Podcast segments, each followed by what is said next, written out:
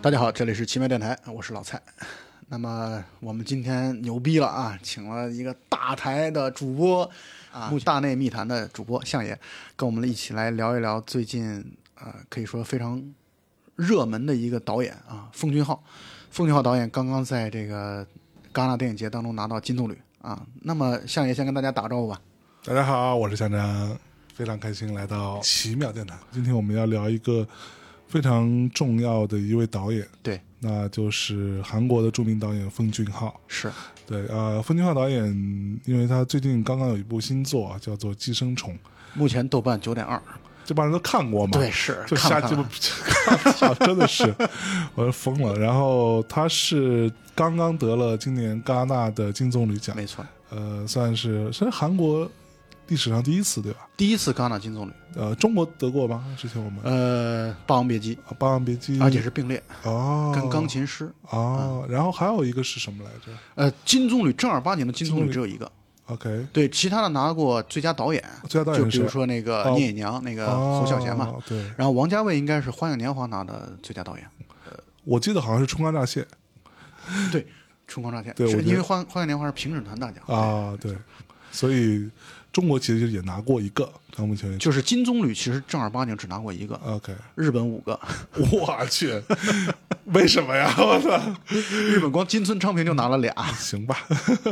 然后呃，因为今年的戛纳的所谓的主竞赛单元其实是非常惨烈的吧，竞争很激烈。竞争非常激烈。然后中国有一部影片就是这个《南方车站的聚会》，刁一男的呃，刁亦男导演的作品啊、这个片子也是今年唯一一部入围了这个主竞赛单元的，是但最后其实也没有得到什么，是因为今年的竞争实在太太激激烈了，对，而且几位嗯，这个你看，达内兄弟这属于戛纳的相当于嫡系的这种嗯部队，可不吗？然后还有像阿尔莫多瓦，嗯然后贾木许做了一个开贾木场、开幕式的对一个影片，都了无声息，可以这么说。贾木许都遥了无声息，所以非常的惨烈的一次竞争。但是在这样的一个竞争当中，呃，奉俊昊导演这部《寄生虫》得到了全场最大的奖，是，嗯而且是可以说是满分，因为九个评委就相当于全票我去，啊，全票通过，全票通过的最佳影片，行吧。 呃，但是今天我们不聊《寄生虫》，因为我们俩都没看，对 我们俩没看过，因为我们俩都没去戛纳，因为没钱去戛纳没。去戛纳。我操，这个对吧？做电台还是求，我跟你说，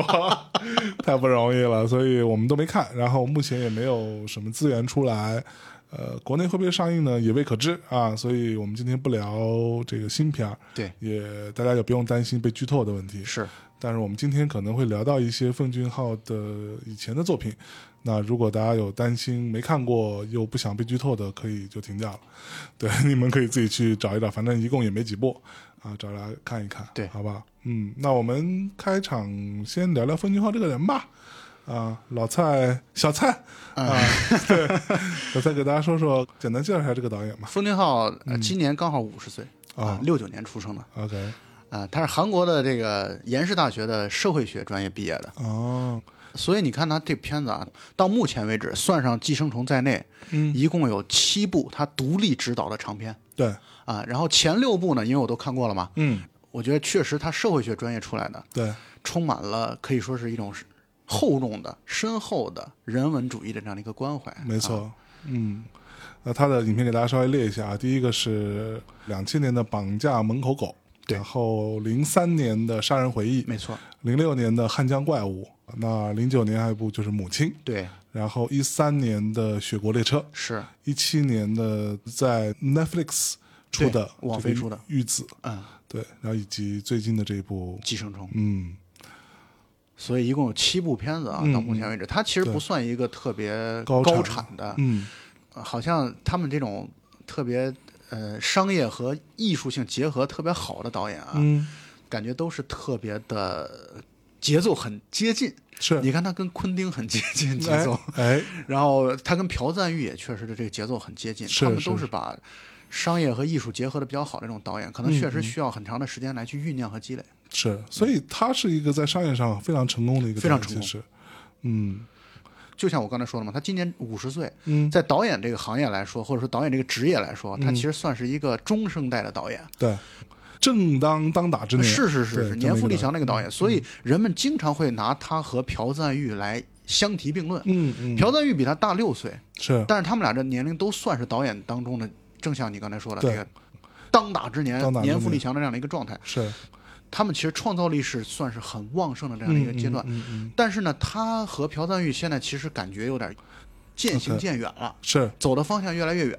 奉俊昊的片子当中，他有一种特别大的一种关怀人 类共同命运的这样的一个没特点错在没里错面。对不像朴赞玉，可能很多时候关注的是一个底层的小人物，或者一个人物，或者嗯对一小撮的人的嗯嗯喜怒哀乐，这可能中间是还是有很大的区别的。对，我在看的时候，我会觉得你看朴赞玉的片子，你觉得哇靠，就是有一种刺那种激对特刺激是吧？拳拳到肉是，然后就经常弄得血肉模糊没的错那种感觉，对吧？但是你看，呃，奉俊昊的影片，你会觉得虽然说没有那么刺激，那么血腥，但是你看完之后你是中了内伤，是是是，对没，错。它是从你的内脏里边去瓦解你，让你觉得哇靠，怎么这么绝望？人类还会被更好了，这种感觉。对对对，就是他会更有一种大的这种主题在里面。对嗯对对，包括你看，像《雪国列车》，嗯嗯包括《汉江怪物》，这都感觉好像是我们人类的共同命运都被系于一些人的这个行为当中去了。嗯嗯嗯，在我看来啊，我觉得算是一个在导演行业走的比较顺的一个人。嗯呃，因为他第一部片子拍的时候，九四年短片儿，那个时候才二十五岁嘛。然后他就等于一开始的时候，全都是在做一些包括编剧啊、副导演啊这样的一些工作。九九年啊，差不多三十岁而立之年，终于有机会来去指导自己的第一部的这样的一个剧情长片。是，就《绑架门口狗》这个片子真的是一鸣惊人，虽然是一个非常小成本的制作，嗯但是依然挖掘出来了现在韩国其实一挺大的一个明星就是裴斗娜对。啊。那个片就子裴裴总那里，包括他后来拍《汉江怪物》也依然对用他嘛。是，所以片子关于什么呢？它是大概是个什么样的剧情？跟大家讲讲吧。就他讲的是一个一个文科的讲师，嗯，郁郁不得志，哎呦，然后哦、想要评教授，就是要评教授你就得贿赂院长，嗯，但是呢他又没钱，就是又上不去，相当于就宅在家里，啊，，靠老婆的经济收入来养活这个家庭。哎呦，他老婆那个时候又怀孕了，所以他每天又很烦躁，嗯同时呢又呃确实是无所事事，对，但是呢，旁边啊小区楼里边的这个狗叫声让他特嗯别特别的烦躁，所以他就想要把狗干掉是，啊。他但是他对他来说，他这个人又本身是这种呃学者气质嘛，嗯，呃所以呃手性格无当中缚鸡之力，胆小、对懦弱，说的难听点怂。怂，就特别怂的就一是个人，怂货。对，然后呢，他就想把那个狗想要去弄死，啊，结果没想到他绑错了狗了。就就他把哦那个狗绑了之后，他想要把它从楼上扔下去，他没这个胆量，他就把它放到地下室的一个什么柜子里去了。啊，后来呢，那个狗就就不见了。嗯，丢狗的是小女孩儿，就特别痛苦，然后她也感受到了深深的自责。嗯，但她后来发现，那个让她烦躁抓狂的那个，是另外一个老太太养的狗。哦她后来等于又把那个狗又又弄走了，哦而且她随着绑架狗有了经验之后，她把第二条狗直接就从楼上扔下去摔死了。哎呦喂，后来他老婆怀孕的状态下，他老婆买了一条狗，嗯，所以他就这样的一个状态，所以他就全篇等于在跟狗的这样的一个纠缠当中去斗。是是，然后裴斗娜呢，虽然有点傻乎乎的一个小姑娘，嗯但是代表了善良的那一面，嗯基本上就是围绕着他们两个人的双线，嗯最终交叉在一起的故事来去展开。 ，OK，嗯，所以是一个一鸣惊人的作品，对，就是它相当于是有多线叙事的东西在，嗯同时有很强的翻转，是同时还有一些跟现实生活贴得很近，因为其实我们现在包括北京啊，包括很嗯大城市，很多人在养狗的这样的一种经历，大家会一看之后就立刻带入到自己的生活当中对去。不管你养没养狗，嗯你不可避免的，你的生活当中可能都会受到一些狗的对你的生活所带来的这样的一些啊整个的波及吧，可嗯对以这么对说对对对，所以呢，你会迅速的带入到那个情境当中去。嗯嗯，OK，那接下来呢就是《杀人回忆》了。杀人回忆，呃，《杀人回忆》我们也简单说一下，我们之后，呃，稍晚一点我们再详详细聊聊《杀人回忆》这部作品、啊，因为这部作品实在是太太重要了太伟大了。对，太伟大了一部作品。那《杀人回忆》是一个，就简单说吧，就是有一个那种韩国乡村的警察，然后非常的蠢，然后宋康昊，对，然后又很粗鲁的那么一个，感觉上也不是很专业的那种警察，然后遇到了这种连环杀人案，对，然后最终他就在不停的追犯人，找这些证据，甚至还用了很多这种什么求个神啊、包括刑讯逼供啊，哦等刑等嗯讯呃逼供等等方式来去想要找出真凶，最后没有成功的故事。因为他们是乡村的嘛，就嗯对像你刚才相爷说的，嗯，从首尔来了一个相当于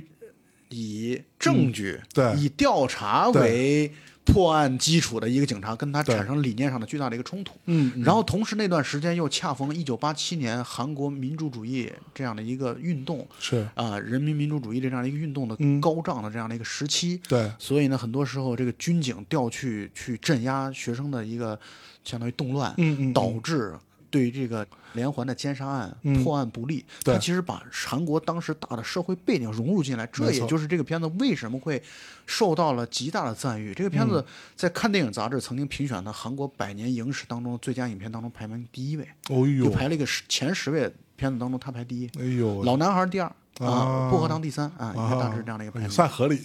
算合理，基本上这几个中生代的导演都在里边了。没错。然后接下来这部就是零六年，呃，《汉江怪物》。 《汉江怪物》，物，这个应该是奉俊昊第一次去涉及到这种怪兽的主题而且他为什么要拍《汉江怪物》啊、呢？为什么呢？是因为他十八岁的时候，据他说，嗯，他说他在汉江上看到过怪物，啊，屁了，真的吗？对，OK， 他看到过怪物。当然，这个事情到底是他的想象，还是说他的这种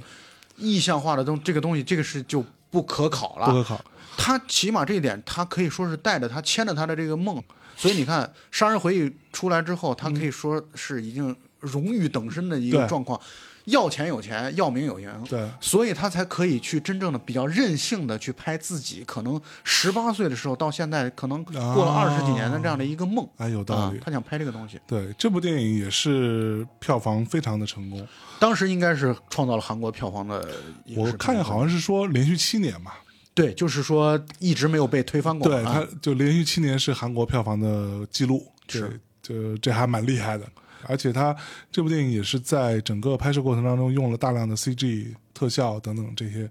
当中也有一个非常漂亮的小姑娘，也就是裴斗娜，对，对，在里面演一个好像是学那叫什么射箭，算是韩国射箭代表队了吧？应该对，是代。代代表队的那么那么那么一个小姑娘，对。反正当时我看的时候，我觉得，哎呀，裴斗娜还真挺好看的那个，我因为家庭的原因啊，嗯啊，有差不多从一四年到一七年三年的时间啊，呃我在韩国大概待了有半年多的时间。嗯啊哦，是吗？对，汉江边有一个雕塑，嗯，就是汉江怪物的雕塑，做的很逼真，然后就是那个怪物啊，就那个怪物的雕塑，哦做的很巨大，差不多我估计长度能有个四四五米的长度吧哦，，是吗？啊，高度可能有个三米这样的。啊哦，这个很重要了，看来对于韩国人来说，对，就是他会觉得这是韩国电影史的一个骄傲吧，也许嗯啊，然后放在汉江边本身 又带有一种特别对，嗯挺好 挺的瘆人的，说实话挺瘆人的。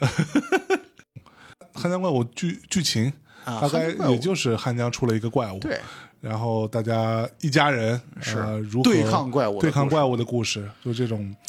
特别普通的家庭，呃，老老小小的一起怎么样对抗怪物的故事。而且这个片子跟他前两部片子比起来，其实相当于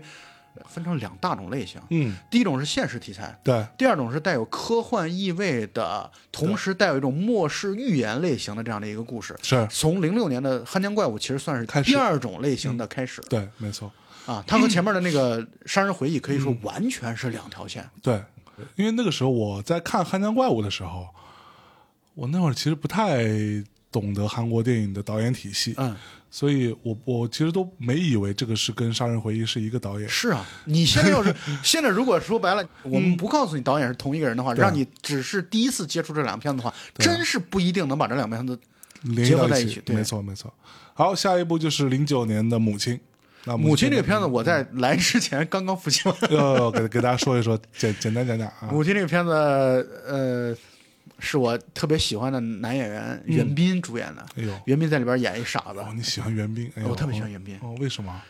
不都小姑娘喜欢吗？母亲这个片子当中出现了这么一句台词啊哎，呦，这个他的妈妈啊，的顾客，因啊为他妈妈是给别人针灸的嘛，是，然后一个顾客跟他说，说你儿子的眼睛就像鹿一样，嗯，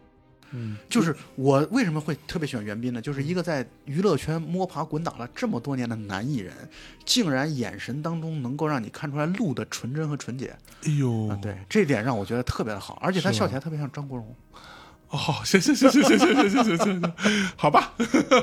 特别好，特别好，袁明好，袁明好啊，袁彬就饰演一个傻小子，他真的智力天生有有问题嗯小弱智嘛啊。然后他妈妈等于就一直很溺爱他，应该是一个单亲的母亲带着他，然后把他抚养成二十多岁的一个年轻人的这样。嗯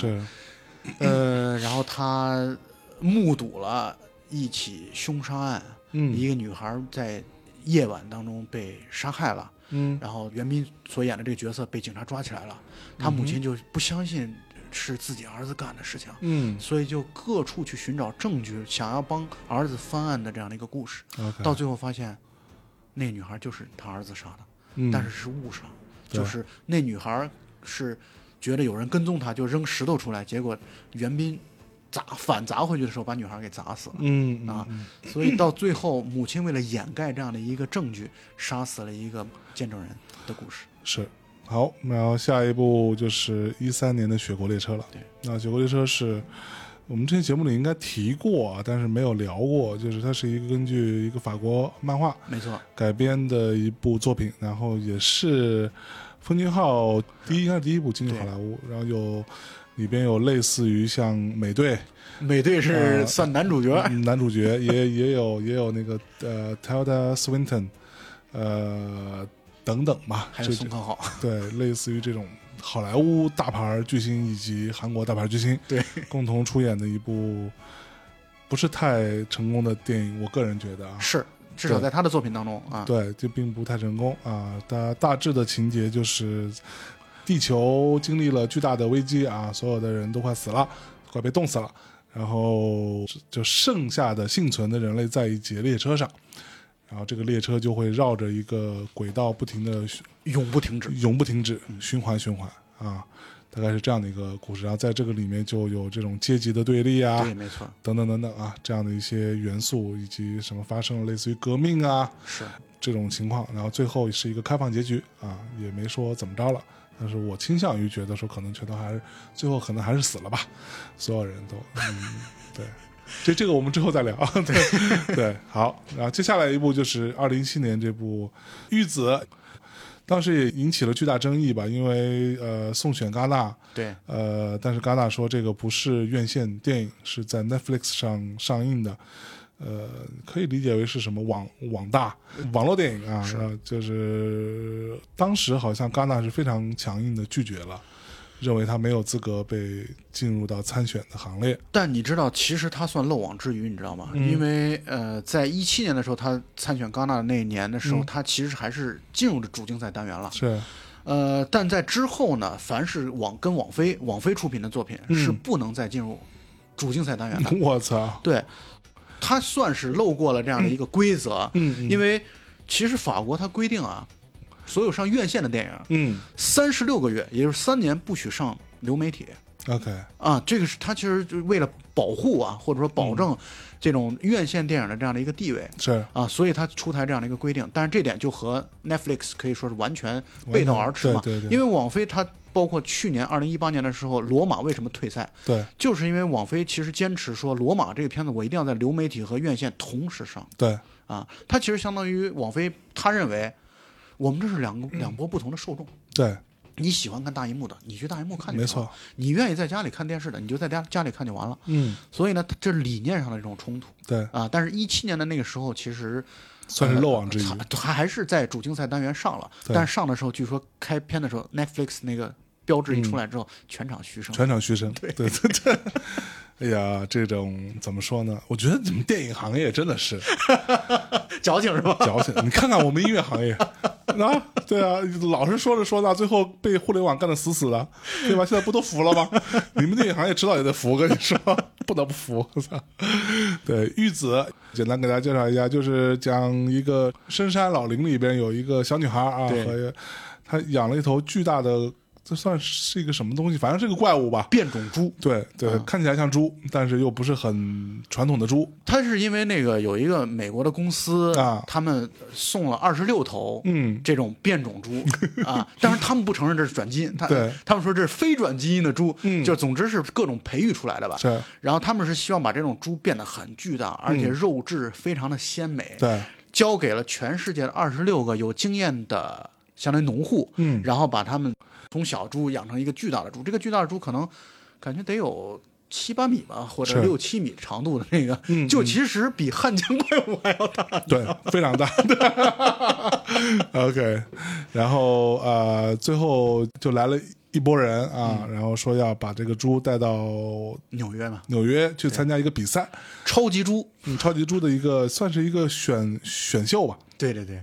参加比赛，给大家看这个猪长得多好，就是最后要把它变成食物的。没错，然后这个小女孩跟这个这个猪之间的这些这些故事，然后历险、逃跑，中间又有一堆特别缺的什么这种环环保组织，对什么就素、是啊素食主义者，是就是拯救动物什么对嗯解对放出动物组织那个啊，对，大概有这样的一个经历啊，这就是玉子大致的一个故事。而且玉子应该是到目前为止就之前的六部片子当中评分最低的一部，对啊，六点六，嗯，啊，比雪国列车还低吗？雪国列车七点四，哎呦喂，对是不是啊？那你你个人是喜欢玉子还是雪国列车吗？嗯，说实话，这两部片子真都属于，确实属于他的电影当中相对相嗯对一般吧靠后一点的。嗯嗯嗯，尤其《玉子》这个片子的结尾太糟糕了，嗯就嗯结尾给我的感觉就是他拍到最后不想拍了，不 想编了，是就属于我到最后那个时候，就是我为了营救回这个猪，我就拿自己爷爷给我的一个纯金打造的猪就把它买回来，这就结束了。对。 就是这个事情让我会觉得。呃这编剧就不想再发力了，说白了就不想用力了，烦了是吧？对，就属于爱怎么着怎么着吧。嗯嗯给我的感觉啊，啊我瞎猜的，是这块腹黑一点啊。对，我觉得很可能是韩国团队和美国团队之间就就可能磨合当中是不是存在一，啊我猜啊，有瞎猜可。能。对，这个这有点太腹黑了。嗯， 我感觉奉俊昊到那个时候就累了，说白了，呃，但是你要看啊，比如说《雪国列车》的时候，奉俊昊当时不是还跟，因为好莱坞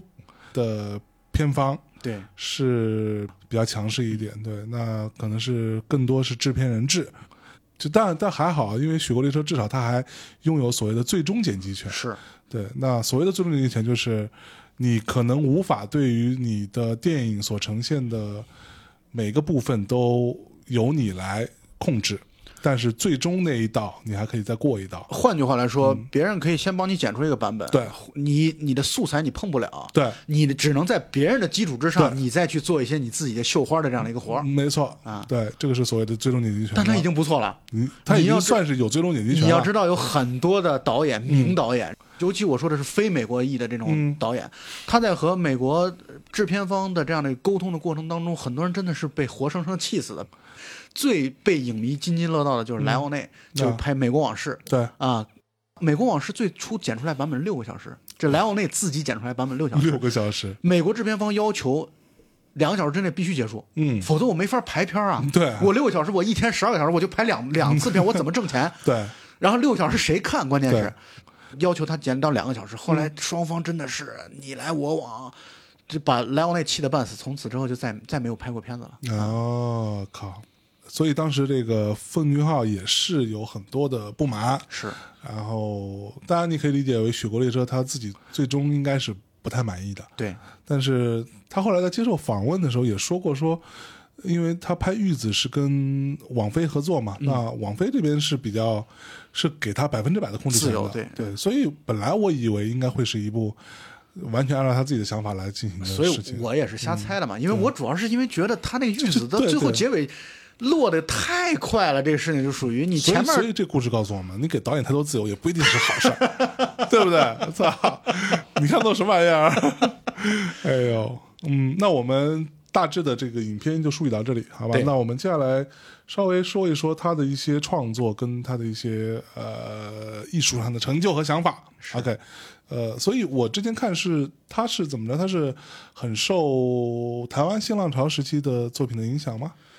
呃，其实像奉俊昊和朴赞玉啊，嗯在我嗯看来，我觉得在尤其或者说他们所代表的那批韩国电影人啊，他们其实是深受华语电影的影响的。是，这点，我相信我们的听友们，嗯啊，在座的听众们，嗯大家都应该能够感受到。比如说，嗯，请回答一九八八，啊，你看那里边有多少里边啊，王祖贤好美啊，嗯对 对对，什么这了那了可的，不吗？就是他们对于这种香港电影和台湾电影的这样的一个影响，对于他们来说是其实影响是非常大的，嗯所以不可避免的会受到。包括你看昆汀，昆汀对其实受到香港电影影响，那邵氏的那种对武侠片的那种影响太大了，对，而且再加上嗯，本身是一个相当于近文化，对，你都是东亚嘛，对啊，可以说一衣带水，地缘位置上的这样的一个相近，所以导一致带水这个词儿，我多久没多少年没听到过了？现在叫我一操带一路。真牛逼！我操！对，林俊宇说，嗯，所以他们就是有这样的一种影响，我觉得是特别常见的一个事儿。是，嗯，我觉得奉俊昊他特别好的一点就在于啊，他一方面呢是有商业化的敏感，嗯，他知道要把片子你得拍得好看，是，你不能单纯的你说我我叫好不叫座，嗯嗯我可能以后就没人没人投钱拍给你拍片子了。对，所以呢，他一方面他在商业化的追求上，比如说做翻转啊，嗯，做这个剧情的节奏上张力的铺垫啊嗯，嗯比如说，哎，我们观众想特别想探究接下来剧情怎么走，这人物的命运又是怎么发展了，他在这点上做的特别扎实，我觉得他嗯是应该是一个极好的剧作者。对，就是他编剧水平是相当出色，所以所以他最初的职业生涯是从编剧做从起的编嘛，剧做起啊，嗯，哎所以他他是学社会学的，他学社会学的，那他就是莫名其妙的喜欢电影这件事情了。，对，就是我觉嗯得，因为真正的好多韩国导演其实都不一定是科班出身的啊啊那好多他都是学这种学奇奇啊怪怪学的。什么文文学啊，学哲学啊，嗯这个对朴丹玉也不是学电影的啊。本来也不是学电影的，朴丹玉不是学电影的，朴丹玉好像学哲学还是文学的。啊 OK 对，诺兰也不是学电影的呀，是是啊诺兰主修英国文学的，对对，所以我觉得这些我们很多是冠之于鬼才导演这样的名称的嗯嗯嗯人，都通常不是科班出身的。 OK，啊嗯，所以我之前有看到，就是奉俊昊他在采访的时候说过，他受到了几部电影的影响啊、呃一个就是《悲情城市》嘛，啊《悲情城市》和《童年往事啊，那就是侯孝》，贤，啊嗯侯孝贤侯导的作品，然啊后他就说，他第一次意识到电影可以这么拍。然后好像给他打开了另一扇门吧，所以这个好像是算是深深的影响他后来的一些创作。对我觉得大致上，你要是从侯孝贤到奉俊昊，距离挺远 这。距离还是有点远。我其实没有太 get 到他受到这个影响是在哪里。对我们单纯看，比如《说《悲情城市》或者《童年往事》这种作品，跟奉俊昊的作品之间，那其实单从观影的愉悦性跟呃舒适度来说，还是差得很远。差得很远，对，因为奉俊昊还是相对更商业，更加重视叙事，然后一些节奏啊对各方没错面。对对对，嗯，其实有的时候这些导演啊，成名之后啊，嗯嗯嗯接受访谈的时候这些话，我们相信他是真诚的，这一点没是问题是。真诚。嗯但问题在于，你知道吗？就是可能一样米养百样人，嗯，就我们同样受到侯孝贤影响的有是人，是可能出来的作品真的是千差万别，真的没是错很有可能的。嗯嗯嗯但是有一点是，他通过这样的感动，然后来获得了一种对于电影行业的坚持和坚定，这恐怕是我觉得一定是有这样的逻辑因果关系在里是面。，嗯，呃，那我们接下来说说他的一些创作特点吧，对吧？那今天这期节目可能比较硬硬核啊，对， 可能比较硬核，对，我不知道啊，我试 试。呃，我先说一下我我假装专业，尤其是我，对吧？我一个对吧？按照小韩的话，我就是没有文化，却偏要输出文化的一个人，啊，就是我， 操！呃，我来说一下我对于他的一些比较肤浅的啊，比较浅层面的一些认知和一些总结。我觉得奉俊昊导演的很多作品啊，他有几个点。第一个，我觉得他是一个比较悲观的人，他对于人类的社会和人性这件事情，相对是比较悲观的。我很同意这个观点。嗯嗯，对。然后同时，他的人物你可以大致看到，说他基本上所有的电影的人物都是一些出身底层没错，嗯的一些小人物没错，啊，他没有什么英雄，没有什么呃这种伪光正这件事情存在。他是反英雄的，其实对啊，呃，这个是他的第一个点啊。第二个就是，我觉得他的经常所出现的这些呃事件，都是一些所谓的社会事件嘛。是这些社会事件相对来说是比较常见的社会事件，其实都不陌生。比如说，我们讲杀人回忆这种所谓的连环杀人案，尤其针对于女性的这种连环杀人案这种事情，在世界各地每天都有各种新闻会出现，你看杀人回忆成功之后啊，嗯全世界有好多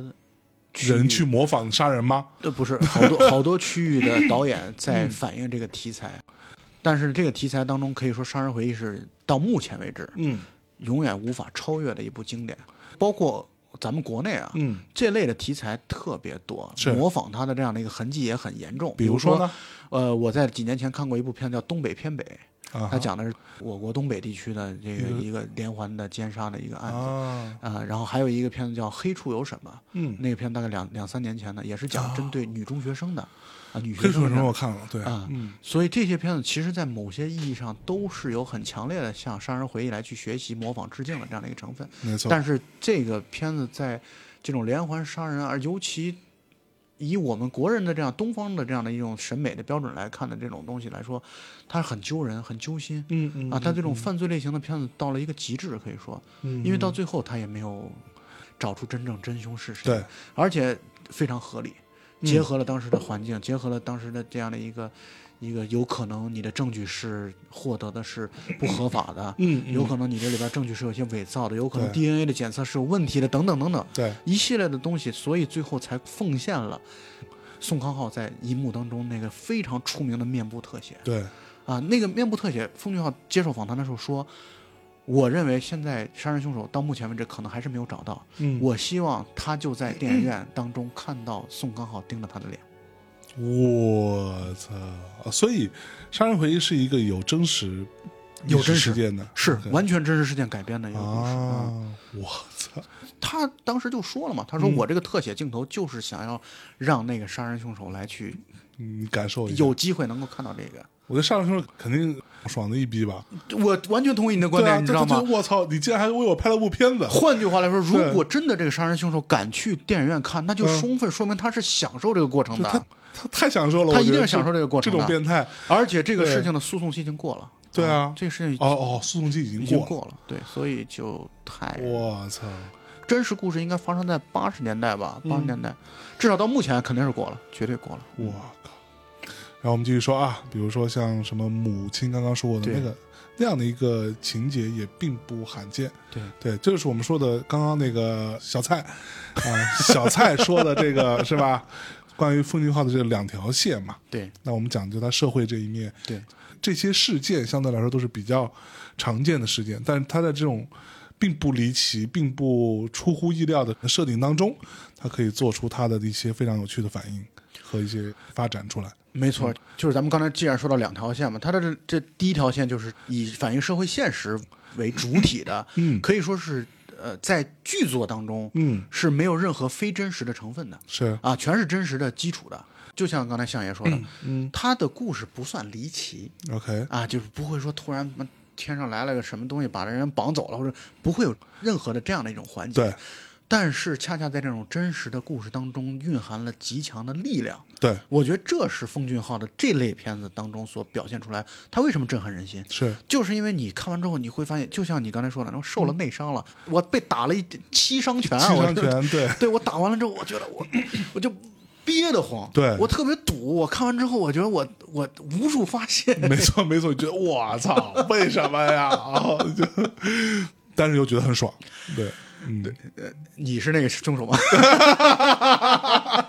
操，终于暴露了。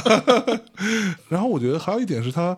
人物的复杂性，对就这个是一个非常有趣的点。举个例子啊，这几部片当中，《杀人回忆》我看的看的次数最多了。电影行业一般对于警察这个事情的处理，无非就是两种，对吧？要么就是神探， 是对吧？就是那种无所不能无所不能，特别牛逼；要么就是正义感爆棚，对我就是特别正义，对，特别职业，然后懂各种知识、各种学科，交叉综合利用，最后能把事福儿尔给摩斯办这种是吧对，类似于这种，对吧？要么就是警察是一个比较愚蠢的，对对，就是警察永远都是在最后才出现的那个嗯慢人人一拍的那种，慢哎人一拍就很蠢的警察。但是，比如说在《杀人回忆》当中，这个里边的主角是这这两者都有的。就像我刚刚说过，他是一个非常没有受过很好的职业训练的那是种嗯乡村的一个小破警察，是非常的粗鲁又没文化，然后又没什么知识，呃，甚至很迷信，在这个这个片子里头经常说要用脚破案嘛，对就是，就是我就要走到这些地方去才怎么着，但是同时。他也有很强烈的正义感，没就是错他就非得要把这事情给办了，又很执着，他就把这两个东西交织在一起，而且这两面都非常的饱满，非常的浓烈，这个情绪，没错没对，我错觉。得这点是他人物复杂性的一个非常好的一个表现。对这块儿我插一句啊，我在看呃这个奉俊昊的片子之后啊，嗯我看了一些豆瓣的评论嘛，嗯然后有一个评价就是点亮次数比较多的一个评价，特别有意思，说奉俊昊特别喜欢的是飞踹这样的一个环节，飞踹对对他特别喜欢飞踹，对他享受的是不是踹到，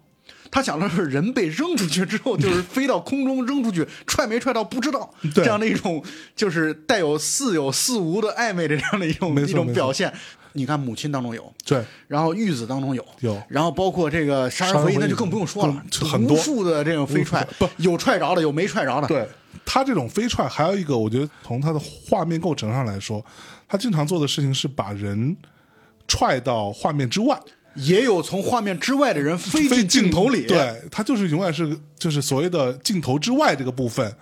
他会给你很多的莫名想其妙象的想象的空间间对。这个有很强烈的喜剧的嗯这种做法，同时，嗯，结合你刚才说这个词，特别极致，你知道吗？对，就是飞踹这种东西，就你踢你好好踢不行吗？你非要把自己就相当 于我杀敌一千自损八百，是因为飞踹这种情况，你有可能你踢不好就把自己给扭了或者伤了。是是是，现实生活中很少有人飞踹的韩国电影当中的人 物，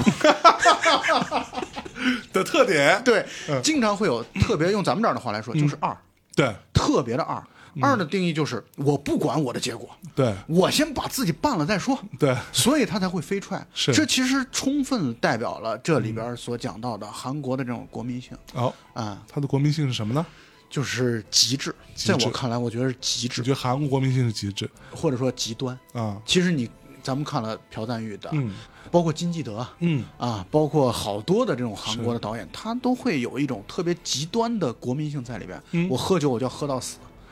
明明可以用枪解决的问题，我就非要用刀在电梯里边五个人在电梯里边互相砍来砍去对，嗯特别极致和极端。这也是韩国电影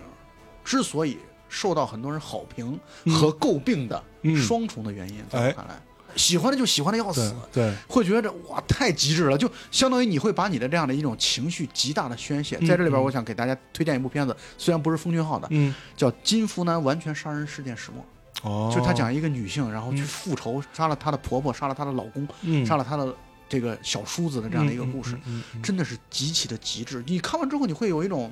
沉重但是又特别爽的这样的一个感觉。那在这里我也给大家推荐一部电影，虽然不是奉俊昊的啊，叫《黄海》，对，黄海是嗯罗、罗洪镇的嘛？罗洪镇老师的《黄海》是一部我操，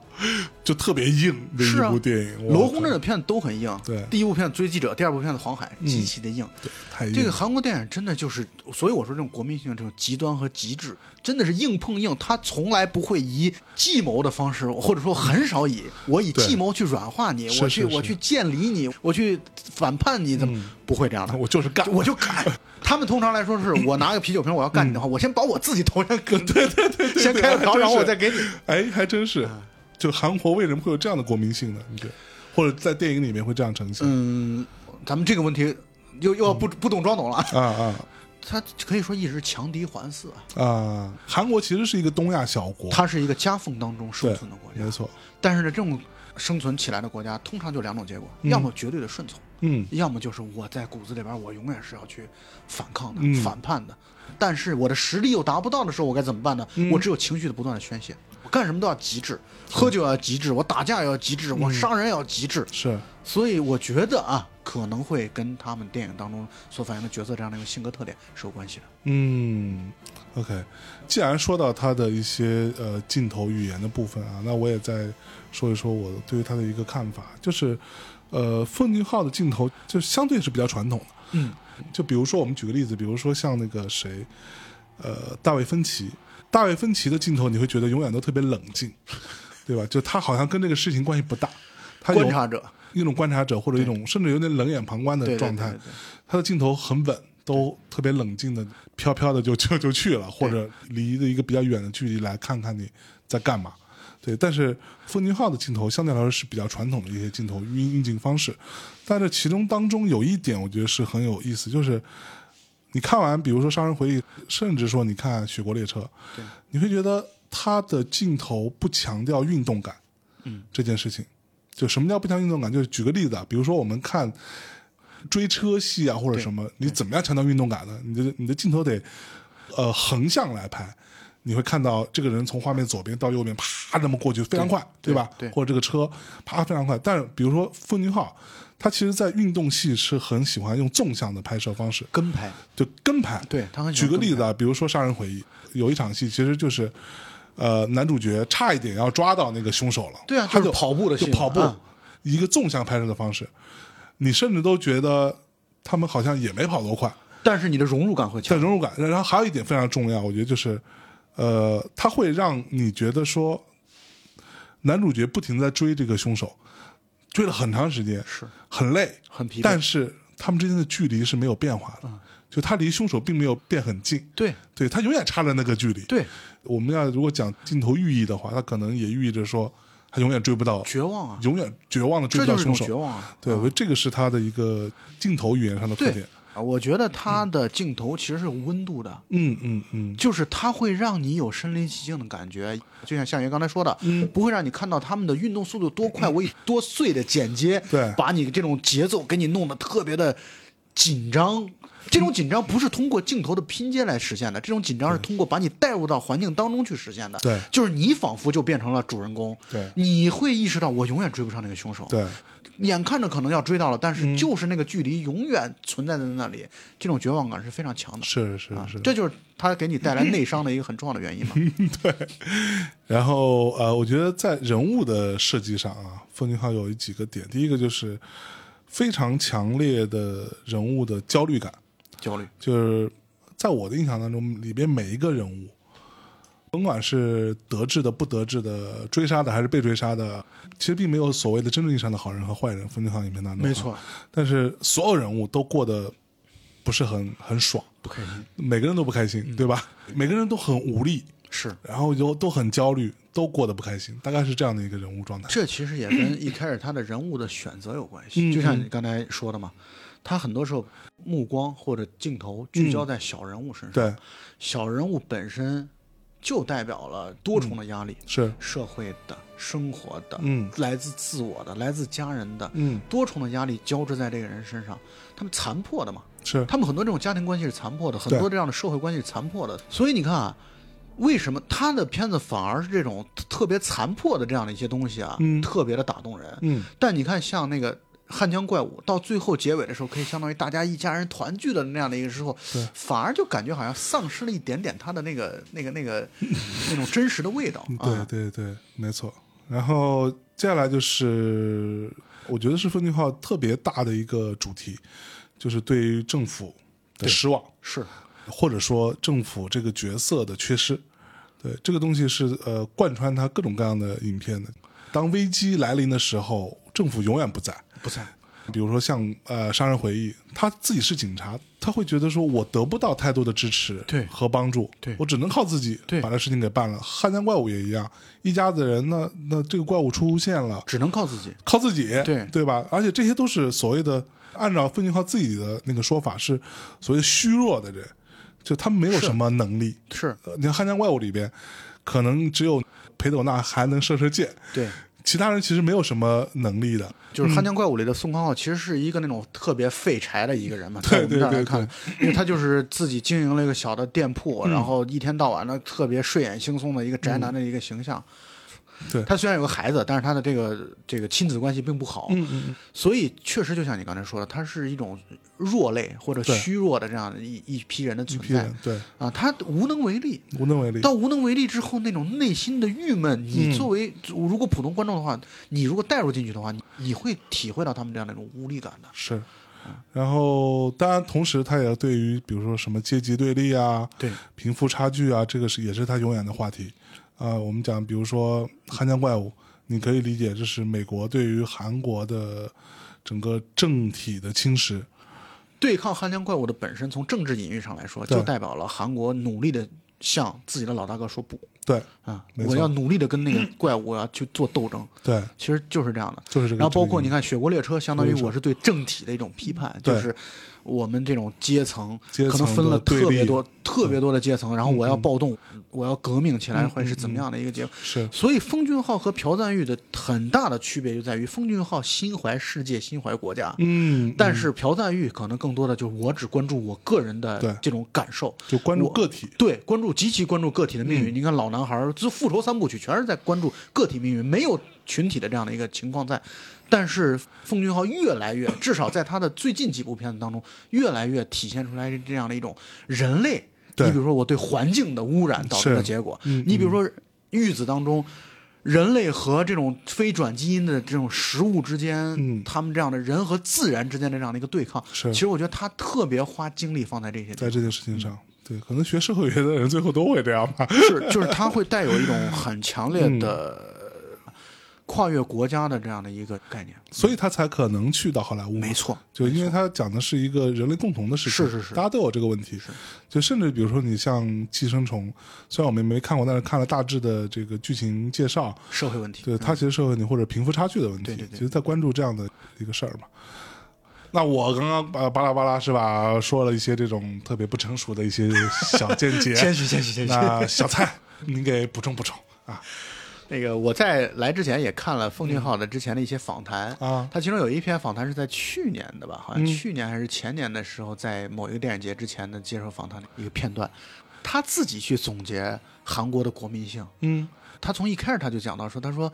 我们韩国人是禁枪的，所以特别喜欢用刀啊，哦特别喜欢用刀。是因为刀呢这个东西呢，第一是它是能用，第二呢，刀这个东西就是你划出去的那一瞬间，你一定是跟你的对手相当于是短兵相接的，嗯嗯离得很近，所以你的这种情绪随着刀的划出是一种宣泄，嗯所以这是一种非常极端的一种武器。他会觉得韩国的国民性或者说他的同胞的特点就是特别的极端，包括你看，呃，很多比如墨西哥菜啊或者什么什么菜啊，特别的辣，嗯到了韩国之后，韩国人依然要加辣酱，因为他真的是觉得你这个都不够刺激，不够味儿。是所以呢，我觉得刺激和味觉的这样的一种感受，是对于韩国人来说极其重要的一个东西。嗯，奉俊昊，所以他们喜欢吃泡菜 是吗？嗯对呀、他说到泡菜这点了。奉俊昊和朴赞玉的电影就是给你极度的这种宣泄的这样的一个一个一个状态。嗯而且好的地方就在于，他们现在已经可以说成为了国际化的大导演。是我们刚才也谈到了，那么他们是把这种原本我们认为只是属于韩国国民性的东西，嗯从中又挖掘出了人性所共有的一些内容出来，哎比如说我们小人物的这样的一种抗争。嗯嗯比如说，我们小人物有的时候没有办法、无能为力时候那种宣泄和极端，嗯他们通过韩国人的这样的一种表现，现在给给全世界来看，是全世界的影迷们一看了之后会发现，哦，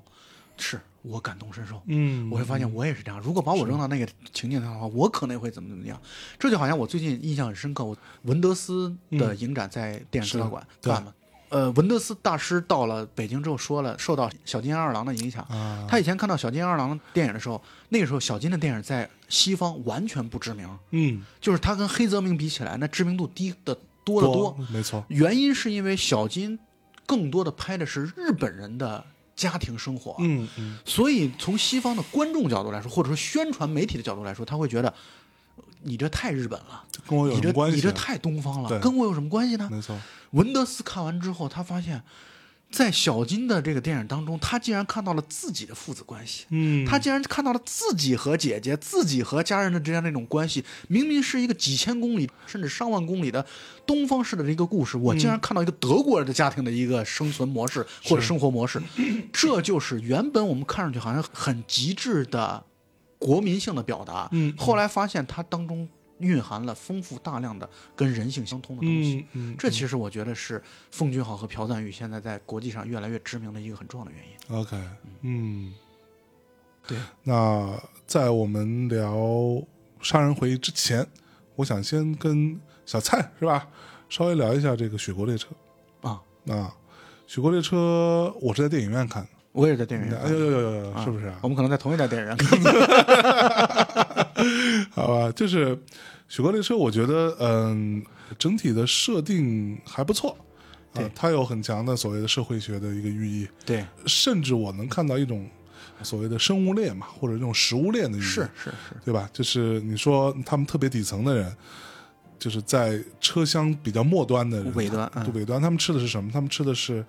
这种其实由什么蟑螂这种东西对对对来压榨出来的食物。对对那对个你可以理解为他们就是细菌嘛，是就在分解这种东西对的。对对，然后再往上层一层层往上走，最后是吃的很精美的食物啊什么之类的。包括整个布景啊、置景布啊，景完全全都完全一不一样对它对那个就是你看那儿童车厢当中，那真的代表了美好。对啊，就是你会觉得啊，是我们虽然人类在末世，嗯但在末世的这样的一个环境下、情境下，依然还有人嗯如此美好的生活着，那没错跟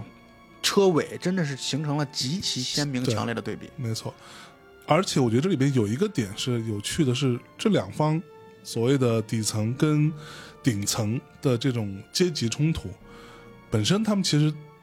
在我看来啊，各自都没有错。可以说是无意识的，其实对，就你就想啊，比如说对于顶层的人来说，你底层的人是什么？是我造了这个列车，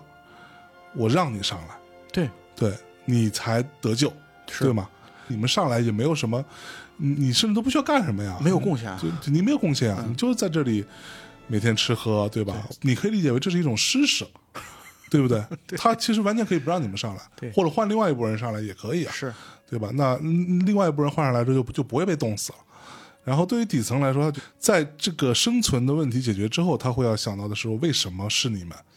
要来统治我们？对对，是这样的一个情况。所以我觉得，在这个塑造当中，这个优点是双方的动机都特别的合理。对，你只要站在任何一边，嗯你能理解他们的这样对一种行为。对，你如果真的把你放在一个统治者的一个角度和高度的话，嗯对也许你也会希望你和这些打引号啊，嗯，你和这些蟑螂，你和这些狮子，你和对这些跳蚤，你能够隔绝开。对，你也不希望你们受到影响，你也希望你的环境绿草如茵，然后在嗯我们这样的一个温暖和煦的车厢当中来去听着美好的音乐、美妙的音乐来生活。嗯，对那所以里边还有 club，对啊，你 你这个事情就是属于你到这种时候才能，在我看来啊，嗯当你能够理解每一波人的时候，反而你看完电影之后可能会促进你更深刻的一个思考一和个思反考思。，没错，可能这个片子从一开始它就带有一种极强的、极其强烈的，相当于抽象概念的寓言故事。你这个片子就不要再去揪那个 bug 了，什么又是对永动机不存在什么，对，这个我觉得没必要这个这个没有啊意义。。对我觉得它其实更多的是，它这个列车就是一个微缩版的人类社会。对，就你在是这个所谓的封闭空间社会学对嘛。对你在这种人类社会当中，你所处的位置，以及你这种阶级和阶级之间要不要流动，嗯啊，其实你从车厢不同车厢之间的变化，就是一种阶级流动的状态。对没错这种最极端的状况，相当于可能人类到了最极致的状况，阶级之间完全停止流动了。对就是你底层的想要上到高层，不可能，不可能除非你用这种所谓推翻他们的推翻方式，嗯革命的方式 是，否则的话你是完全不可能的。所以在这个片子当中，在我看来，《奉俊昊》是带有一种强烈的、极强的左派的这样的一种思维在里面。是。然后呃，说说它的一些缺点吧，就是为什么我觉得片子不算是完成度很好，甭管是因为什么原因，对是因为片方还是制片人，还是因为他自己，甭管因为什么原因，但也有一种说法是因为说预算也不够，对，说好像本来要造更多节车厢，最后也造不出来，这样子。然后，但是我觉得这里面有几个点啊，第一个，主角光环这件事情，是对，就是凭什么是你？对就因为你是美国队长嘛， 对吧？就是就特别诡异。你也是他们当中的一个人，为什么你会受到大家的拥护对和爱戴？嗯，然后你可以变成一个算是怎么说这种推翻政权的陈胜吴广一个对，凭什么是你嘛？ 对，就这个东西其实没有没有交代，或者说交代的并不充分。王侯将相宁有种。 对，那操，莫名其妙的就是我操，因为我演过美队，所以就是我啊，对， 就是就这感觉，我的感觉是，我不知道你是什么感受主要因为那个时候我我看漫威的片子看得很晚，你知道吗？啊所以那时候我并不知道他是美队。其实那个片子拍的时候，他已经演了美国他队已经了。美队，只不过是说在这个片子里他留大胡子，嗯对，第一眼是没认出来的，那你看一看觉得好像就是那个逼，然后查一查，哦，就是他， 对，克里斯埃文斯。嗯，对，没错，所以就觉得这个是一个，在我看来是一个他的人物本身的呃建立并不完整，明白，因为这个事情确实比较难做啊，因为你在、呃这么复杂的短短的一个两小时的电影当中啊，不太可能构建一个人的前世今生了。对就是他已经被抓进来了，嗯你就知道他现在已经在车上了，对你只能从车上开始，嗯他要做些什么举动，他要暴动也好，他要对去跟上边的阶层去对抗也好，嗯，你之所以会觉得他立不住，就是因为他没有在车下的，或者说很少有时间去跟你描述他在之前他是怎样一对个人。对他为什么会受到别人的拥护和拥戴对？嗯他有什么样的过人的特点和特长？你只能通过这两小时时间来去看他们在车上的行为，反推出来他哦，可能他是这样的，有这样的特点，有这样的优点，嗯有这样的出众的地方，所以可能会陷于这样的一种状况。你还在为导演说话，对，因 为奉俊昊粉嘛， 但是我觉得很有可能也是他拍了，但是因为时长关系给剪掉也有了可能，也有可啊能，也有可能，对也，有可能对。然后另外就是有一个很小的 bug，就这个女孩儿啊宋康昊的女儿，她为什么有这个算是特异功能？她为什么有这种类似于透视的这种特异功能？这个事情是也是没有解释的。对，就怎么说？就我当时看着我还想说，哦，是不是因为她可能从小就在这里出生的？那她可能就那那，但是又说不通，因为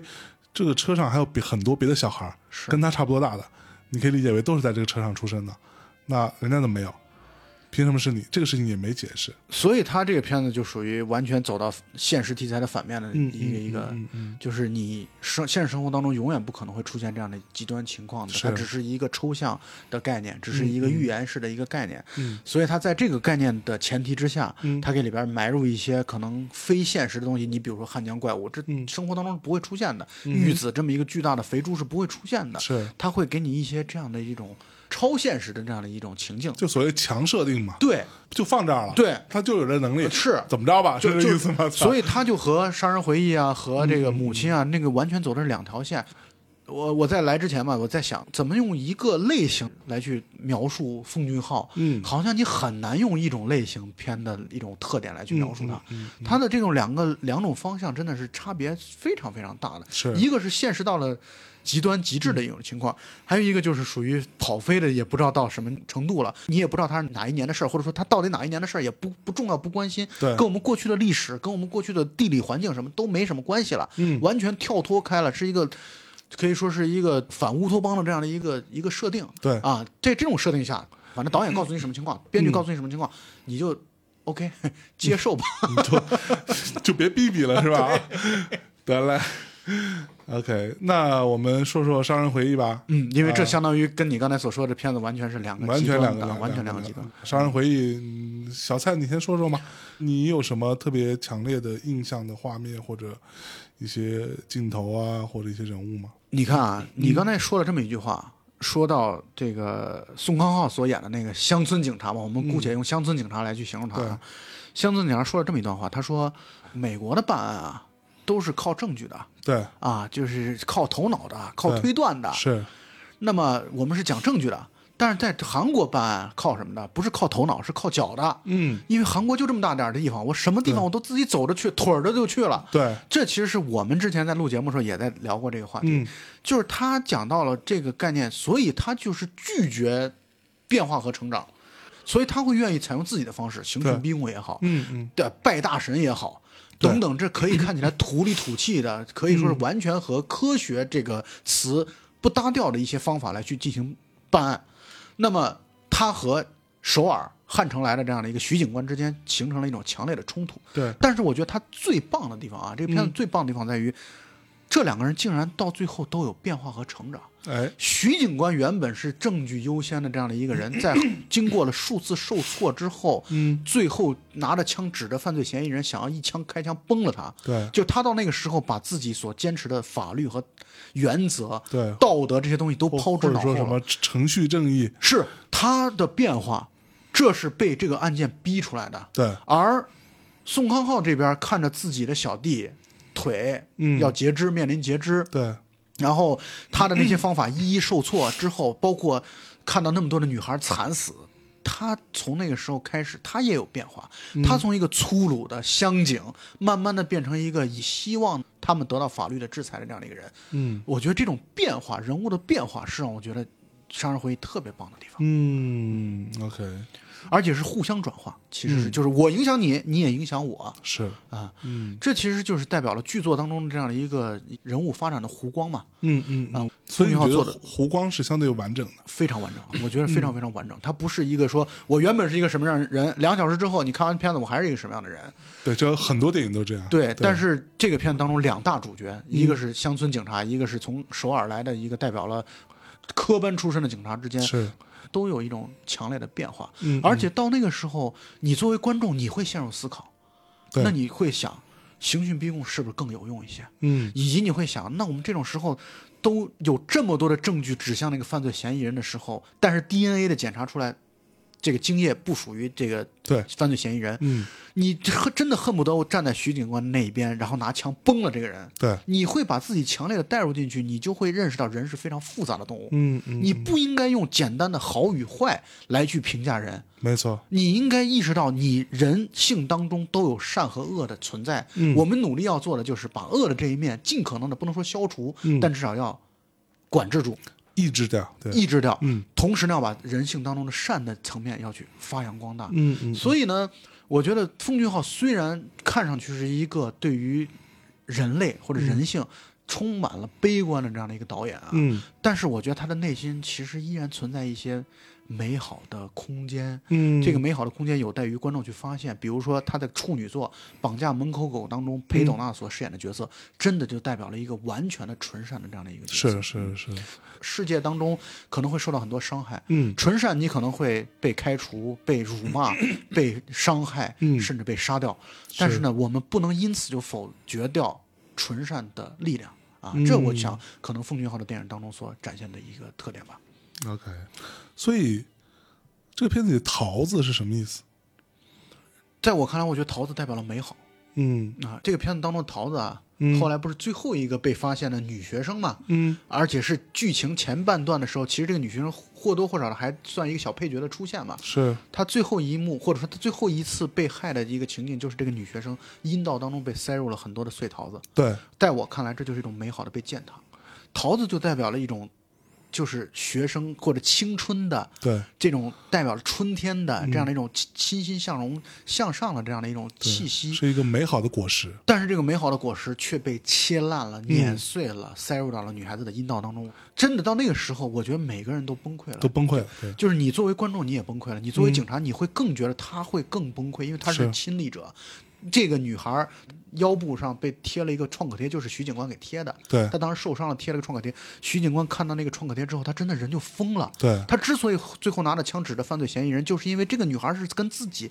相处过的。对，我就曾他经是帮有助过他有过的接触的，对，嗯是你想想，当然我们都不愿意做这样的假设，但是我们就假设某人吧，你认识他，你曾经还和他是好朋友，结果嗯对他死亡了或者他被害了，嗯，所对你造成的冲击力的感受和一个路人的这样的一个感受是完全不一样的。嗯，所以我觉得桃子代表了一种美好的被践踏。是 OK，就是你你知道我看了这个片子之后，我当时还去查了一下，嗯，好像关于 DNA 检测的这件事情，在这个电影的那个时候啊，对他所拍那个时候，也在美国也仅仅是刚刚兴兴起啊，刚刚兴起，刚兴起，对，所以所很有可能这个事情是检测会出对，错呀很。我觉得很有可能会出对啊错，而且你要从韩国运到美国没去，错那个证据中间有没有什么污染，有没有什么是是问是是题，最后导致的结果很有可能是并不可靠的。对，但是却用这个来最终去定义他到底是不是罪犯这件事情，就我觉得也是一个非常其实挺荒谬的。就是这里边的这些男主角们都觉得我操就是他，嗯，没错，但是最后这种就是无力感嘛，观众也会觉得是观众他觉得是他，对，但最后证据下来的时候，所有人都傻逼了。真的傻逼了。操，那怎么办呢？就证据摆在面前，你明明知道是他，但是却使不上劲儿的感觉。这其实 就给观众真的内伤了，真的内伤了。在那一刻，我觉得观众一定大 受，只要你有同理心的，你想说有妈的什么玩意儿？ 你告诉我不是他，对。所以你看完之后，你你你觉得是那个人吗？我觉得是，至少这个片子当中他已经在引向那个方向了。我会觉得我他嗯就是他虽然说他是一个开放结局啊，就他最终也没说凶手是谁，或者至少没有定论在影片当中，但是我也觉得就是那个人，但是恰恰也证明了一件事儿，就是程序正义是很重要的嗯啊。我们意识上觉得啊，就是他，嗯但是证据不足够的情况下，那确实没法给他定罪，嗯否则的话就会出现可能更多的问题出现，对吧？嗯嗯嗯，所以我觉得这个事情到最后，咱们从那些受害者的角度来说，不能接受这样的一个结局。是但是从我们作为一个理性人的思考上来说的嗯话，可能这个结局恐怕是在现阶段最好的一个结局吧，没有办法。，嗯，这确实，就像你刚说，无力感，嗯无力感无力感就是、嗯呃杀人回忆所给我们带来的一个最强烈的一个感受。是，嗯那影片最后其实它大致的结局是这样子的，就是宋康昊已经不当警察了，对他受到这件事情影响打击太大了，对，他回啊不去了。就像我刚才说的，他回不去那个我只要靠简单刑讯逼供和拜大神我就对能破案的这样的一个对状态了。或者说他认为警察这件事情已经解决不了问题了，是就他警察这个身份解决不了问题了是，他选择的是无论是逃避也好，还是远离也好，对，他就做了一个看起来是一个还蛮有钱的商商人对对，然后一家三口也挺乐乐呵呵的，开着车，但他放不下，对，但是他到最后路过这个地方的时他候，还是放不下。对他还是来看一看你，要他要真放下了。嗯，他大可就我就彻底把那个记忆封存就完了呗。对，我从此这个事情就再跟我没关系了，那可能是我曾经人生当中的一部分。对现在那个部分我已经跟他彻底的上了锁，是再见了。嗯，但是他放不下，对，所以他在路过时候还是会停下车来去看一下那个第一具女尸发现的那个沟渠，对，现在是什么样的一个情况？没错。然后是有一个小孩儿，遇到了一个小女孩儿，嗯，小女孩说什么来着？啊小女孩问他在干什么，问啊宋康昊你在干什么？对你干嘛呢？ 你对，然后小女孩说了一句让人毛骨悚然的话，说前一阵儿也有一个人跟你做同样的事情，嗯，就是回到这个沟渠，或者说来到沟渠，然后看趴一下看身子，然后看一下里边的空空如也的一个沟渠。这句话真的是让人毛骨悚然，我在我操看来，因为你从另外一个层面上 讲，嗯，咱们从一种不恐怖的角度来讲这个问题啊，嗯嗯嗯你也可以理解为徐警官啊，对，啊徐警官回来也去看看，耿耿于怀、不能释怀的这样一个状态，嗯可以的。真的，徐警官的后续有交代吗？没有交代，嗯没有交代呃，，没有交代，就他有没有继续做也不知道。不知道，完全不清楚。啊、因为第一男主角还是宋康昊嘛，对，你从不恐怖的角度，你可以这么考虑。嗯但是我相信，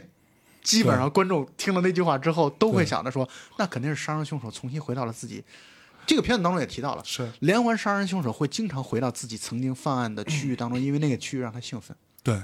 他会过来重回故地，没错，感受一下自己的辉煌，辉煌。真的是辉对煌啊！他会这么觉得的。嗯所以人真的是太复杂的动物，我觉得是看这样的片子之后，你会觉得人太复杂了。嗯我觉得奉俊昊导演是个特别聪明的导演嗯，啊，真的特别聪明。是就像我们这个节目一开始谈到的，他虽然 相爷刚才提到了，嗯他受感动比较深的是侯孝贤导演的作品，但他完全可没有按侯孝贤导演那样拍片子。 我前几天我嗯去电影资料馆看了韩国的一位大师林权泽导演，嗯啊、那可能是韩国第一位算是就是在国际上比较知名的导演吧。嗯他的一个片子叫《西变志》，嗯那片子真的是属于太好的片子，人真的是充满了人文关怀的一部片子，哟 嗯但是真的是不好看。 ，OK，我说这种 不好看就是就是大家恐怕很就难比较去闷，对，，真的是很闷的一个片子。嗯，很容易看睡着。呃，对，真的很容易挺容易看睡着的一个片子。嗯就像大家知道的，那个多明老师前一阵儿也去看了门德斯，嗯嗯，我就然这么后觉得就就睡了三觉嘛。对 你说一个那么那么热爱电影的人，他也会睡着。对，所以奉俊昊在拍片子的时候，他的对片子的节奏，他把商业片的很多营养啊汲取的特别的到位，就他知道商业片的拍法，你任何一个观众，你在看他的片子的时候，你不太会觉得闷，你不太会觉得这片子啊，就是看我看不下去。啊，一般来说，至少这个比例是比较低的。 嗯呃所以我说他很聪明，聪明就在这儿，他会把自己的这样的一种商业化的表达和他最终想要表达那种人文关怀的东西糅合的特别的棒。对在这点上，我又不得不提到朴赞玉。嗯朴赞玉也是这样的。朴赞玉，我在重温他的《老男孩》的时候，我以嗯前觉得《老男孩》是一个故事性极强的一个片子，现在看重温的时候，我依然是这么觉得的。嗯，但是他在《老男孩》的这种片子当中，他却充满了很多的艺术性的表达。嗯你比如说这里边出现了一些梦境，嗯包括出现了这个他被催眠之后到了一个大草原，像是大草原，但其实是楼顶上的一个草坪。嗯，还有包括他的女儿在觉得自己很孤独的时候，一哭一掉泪的时候，地铁当中就会出现一个巨大的蚂蚁，嗯这都是带有了一种可以说是艺术上的一种探索和表达，嗯哼就像梦境一样超验的这样的一些东西。嗯它其实是超现实的表达，相当于给他一个纯粹的商业类型的故事提分提的很多。我觉得这两位是导演在这点上都做的特别的聪明，嗯，只不过奉俊昊感觉比朴赞玉更聪明一些，是吗？朴赞玉更自我。嗯，就朴赞玉属于我拍片子的时候，我会更加的，我会更加极端和自我。对，我拍片子的时候，我很多时候我这块撒血浆，我可不会留情面，我不会考虑到你的感受，我不会管你的观众的感受。嗯但我觉得奉俊昊的聪明就体现在他的拍片子的时候，我认为啊，嗯他其实是在经常会考虑到啊、哦有人在看我的片子。嗯呃啊，看片子的人会怎么想这个问题？ ，OK，所以我觉得他是特别聪明的一个导演，嗯嗯非常好。嗯，那比如说在《杀人回忆》当中，你觉得有哪一幕是你觉得他处理的非常的漂亮和聪明的？比如说，嗯呃，就是那个警察对于几段对于犯罪嫌疑人的这个追逐，嗯这种东西就本身是让，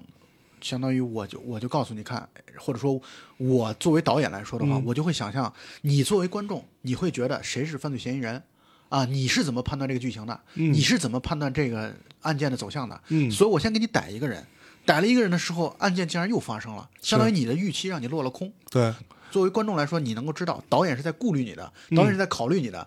导演知道你在猜，所以我要让你的猜测落空对啊，他的反转。啊，这次这个《寄生虫》啊，很多人在讲说这个片子不能剧透，嗯因为这个片子当中有两处很极大的反转，是导致一旦剧透的话，这个片子可能就会失色不少。啊，所以我觉得奉俊昊在做翻转的这样的一个情况下，嗯就是在考虑到观众的感受，嗯啊，OK，我是这么觉得嗯的。那你怎么看？比如说国内有很多影片最近也不停的在是吧在反玩转翻转是吧？对，而且可能翻了又翻，翻了又翻，不停的翻。翻转的一个前提是要合理，嗯在我看来，OK，啊，我觉得翻转是不能为了翻转而翻转，嗯嗯呃，翻转的前提必须得要建立在合理的基础之上。 ，OK，所以翻转片很不容易拍，嗯因为你一旦说翻转，让别人感到了这样的一种智力上的冒犯，就是他会觉智得力上的冒犯，真的这个就是挺牛逼嗯你你你会觉得这个你的这种翻转，我操，你他妈逗我的吗？你你拿我当弱智的你吗？让他傻逼吧 你，对我操！你你如果让观众有这样的感受的话，嗯在他第一次感受到这一点之后，你这个片子就一定在他心目当中完了，完了，完蛋了对你这个导演也就完了。对 对，所以呢，这种拍翻转的一定是需要具备很强的智力水 平。是是啊，是，你你如果玩不好它的话，劝你还是 不要玩这种东西，挺可怕的。其实， 嗯，好吧，那我觉得差不 多。我们这一期跟大家简单的聊一聊奉俊昊导演以及他的过往的一些作品。对那呃，我们最后比如说这样吧，我们推荐一下好了。如果只看一部，不是《杀人回忆》啊，《杀人回忆》我觉得大家都应该去看。对嗯如果没看过的话，如果是奉俊昊导演的其他作品，只挑一部再做推荐的话，你挑哪一部呢？呃，这点我要做一个俗人了。嗯啊，因为呃，奉俊昊导演的几部片子，其实如果要让按推荐的顺序来说，基嗯本上我觉得我的打分会和豆瓣的评分差不几乎多。是差不多的。嗯嗯所以呢，他的豆瓣评分当中排名第二的就是《母亲》嗯啊，《母亲》这个片子确实也是非常值得、嗯，啊在座的听友们再去看听众看。们去看一下这个。操，那我就没得推了呗。 重来，重来，重来！你先来。没没没没关系，没关系啊。那你推母亲对吧？呃，大家去看看《汉江怪物》，挺好的呀，我觉 《得。汉江怪物》挺好，《汉江怪物》对挺好。汉江怪物我觉得作为一个怪兽片来说，对啊，我觉得他的片子当中应该都还算是挺好看的吧，嗯我觉得啊，就包括《雪国列车》也还是挺好看的，包括《雪国列车》专门的那个动作设计场面做的非常的出色。对他可能到目前为止动作设计、武打设计做的最好的就是《雪国就是列列车》这车个片子，因为它有一些这样的横拍的，就是从列车从一端到另外一端的这样的一种，这个相当于一个狭长的走廊的对一个这种战斗戏嗯啊，嗯我觉得做的是特别出色啊。是。好吧，那奉俊昊导演，今天我们就聊到这里。嗯，最后我们带来一首歌，结束我们这期的节目，跟好大家说再见。啊拜拜拜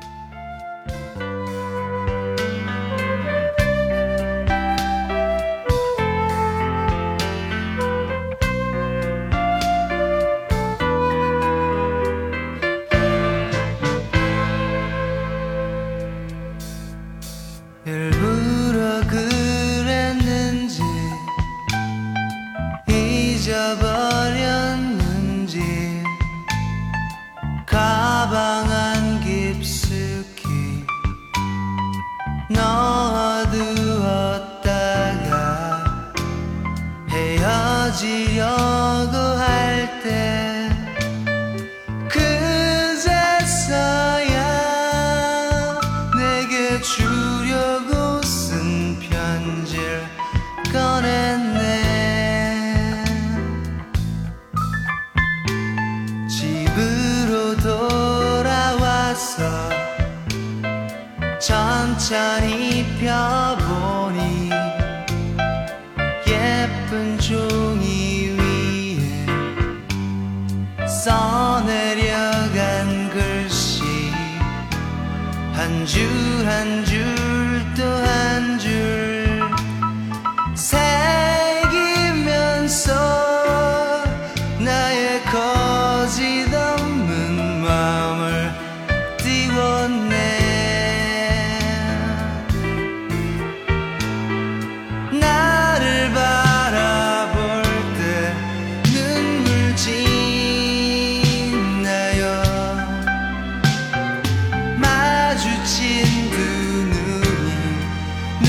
물겹나요 그럼 아무 말도 필요 없이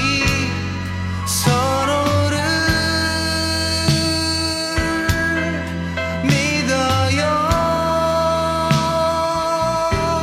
믿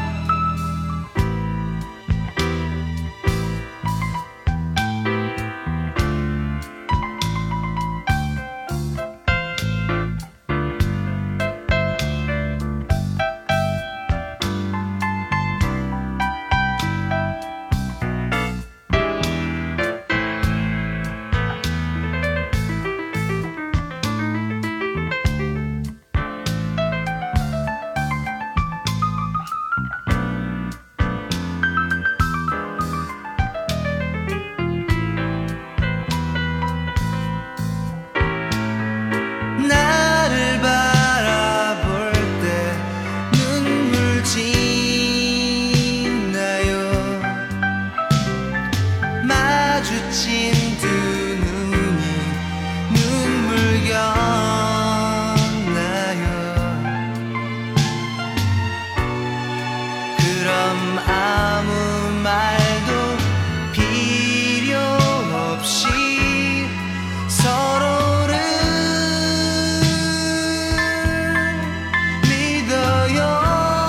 믿어요 어리숙하다 해도 나약하다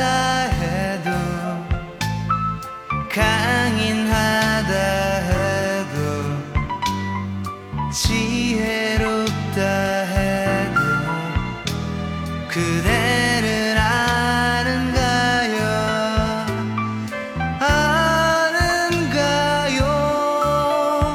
내겐 아무 관계없다는 것을 우울한 편지는 이젠